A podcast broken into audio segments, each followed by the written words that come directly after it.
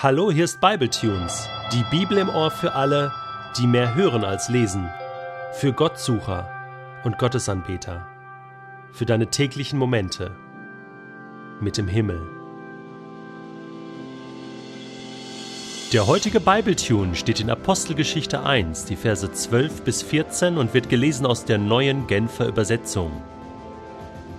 Daraufhin kehrten die Apostel nach Jerusalem zurück.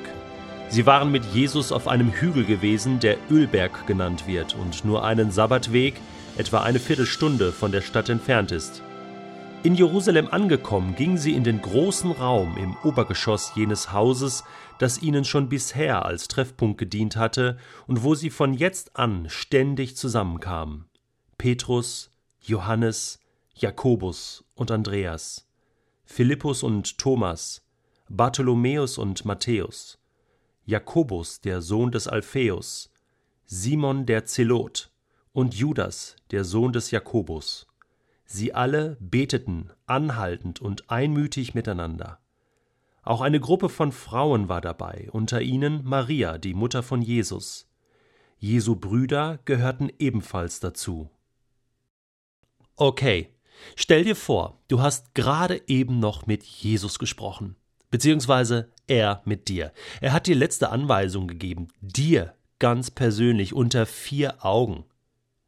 Und dann macht er einen Abgang, sagt Tschüss, verschwindet vor deinen Augen, verschwindet aus deinem Leben, verschwindet aus dieser Welt und lässt dich einfach zurück mit diesen Anweisungen und mit deinem Leben und mit dem, was jetzt vor dir ist. Was würdest du tun? Was würdest du tun? Ich, ich wäre so voll von, von Emotionen, also so eine Mischung aus, aus Frust, ja, dass Jesus jetzt weg ist, aber auch auf der anderen Seite voll von diesen, von dieser Ansprache von Jesus, dass ich würde doch zurückgehen in die nächstbeste Stadt, eine Kiste umdrehen, draufstellen und wie ein Marktschreier durch diese Stadt brüllen, was Jesus mir gesagt hat. Die Leute informieren, das muss doch jeder hören. Jesus ist weg. Das hat er euch zu sagen. Und er kommt bald wieder. Gnadenzeit ist angebrochen. Und, und das muss doch jeder hören. Ich glaube, ich könnte das nicht für mich behalten.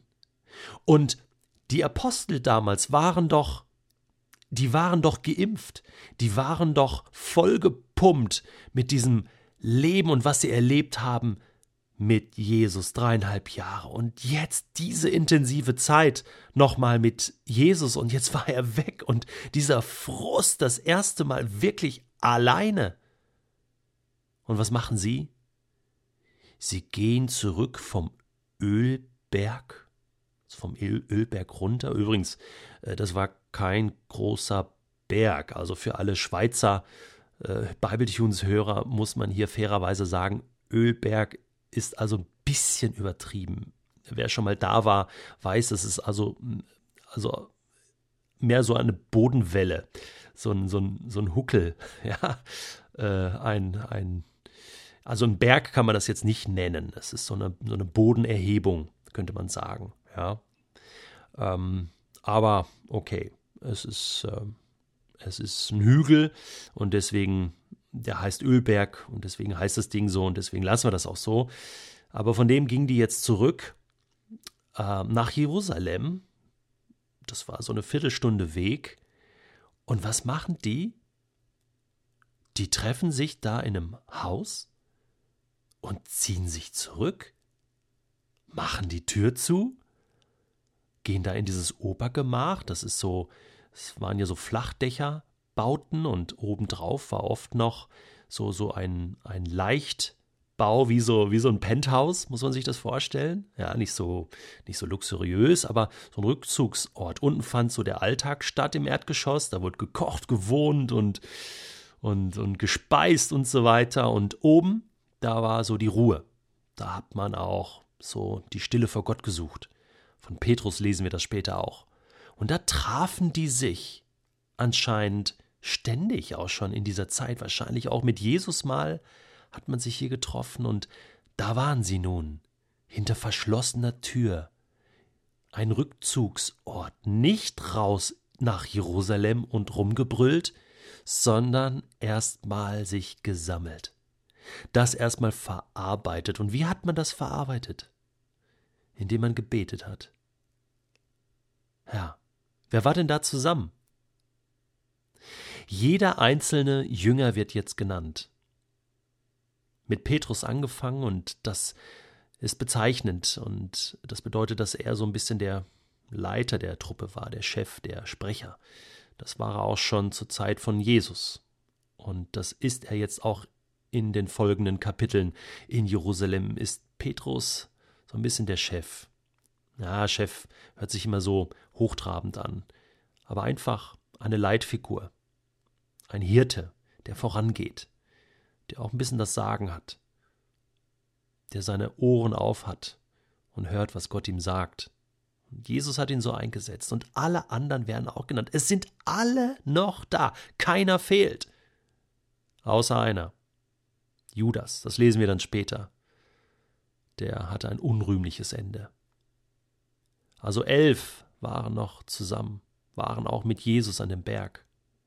Aber da war noch mehr zusammen. Da war noch mehr zusammen. Die Familie von Jesus.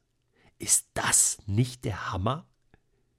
Irgendwas war da passiert. Im Matthäusevangelium haben wir noch gelesen, dass die total, auch, auch Maria, Maria, ja, war eine Zeit lang ziemlich schlecht zu sprechen auf ihren kleinen Sohnemann, Jesus, ja. Und die Geschwister sowieso. Jesus hatte ja vier Brüder. Wie hießen die noch? Die werden uns in Matthäus 13 genannt: Jakobus, Josef, Simon, Judas. Ja. Hatte sogar noch Schwestern. Ja, und das waren leibliche Schwestern, also Halbgeschwister. Ja, äh, Josef war ja so, so eine Art Stiefvater von Jesus. Ja, aber das waren ihre natürlichen Kinder. Und alles andere, dass das irgendwie nur so Cousinen waren oder so, ist völliger Quatsch. Äh, leibliche Geschwister, ja. Und die waren da. Das muss man sich mal überlegen. Die haben früher Jesus für verrückt erklärt. Und die waren jetzt da. Die haben mitgefiebert, mitgebetet und überlegt, hey, was geht ab hier in Jerusalem? Und viele von denen, das lesen wir später, waren voll mit Jesus. Hey, die waren wie umgedreht. Die Familie von Jesus waren jetzt Nachfolger von Jesus. Wow. Auch Maria. Maria war unter ihnen. Übrigens, die spielt sich hier nicht als Mutter Gottes auf und sagt, ja, alle mal herhören. Hier, ich bin jetzt hier Maria, die Mutter Gottes. Ihr müsst jetzt hier mich äh, verehren und anbeten und so. Also so einen Blödsinn lesen wir in der Bibel einfach nicht. Ja, sie ist mit den Aposteln, ist eine Frau Gottes, ja, und hat mitgebetet. Sie, sie hat mitgebetet und zu wem? Zu Jesus natürlich, ja. Sie, sie betet Jesus an, weil sie endlich checkt, hey, Jesus ist der König der Welt. Jesus ist auch mein Gott. Das ist das Verständnis von Maria. Es gibt kein anderes diese Truppe, was war das für eine Truppe? Das waren die allerersten Christen.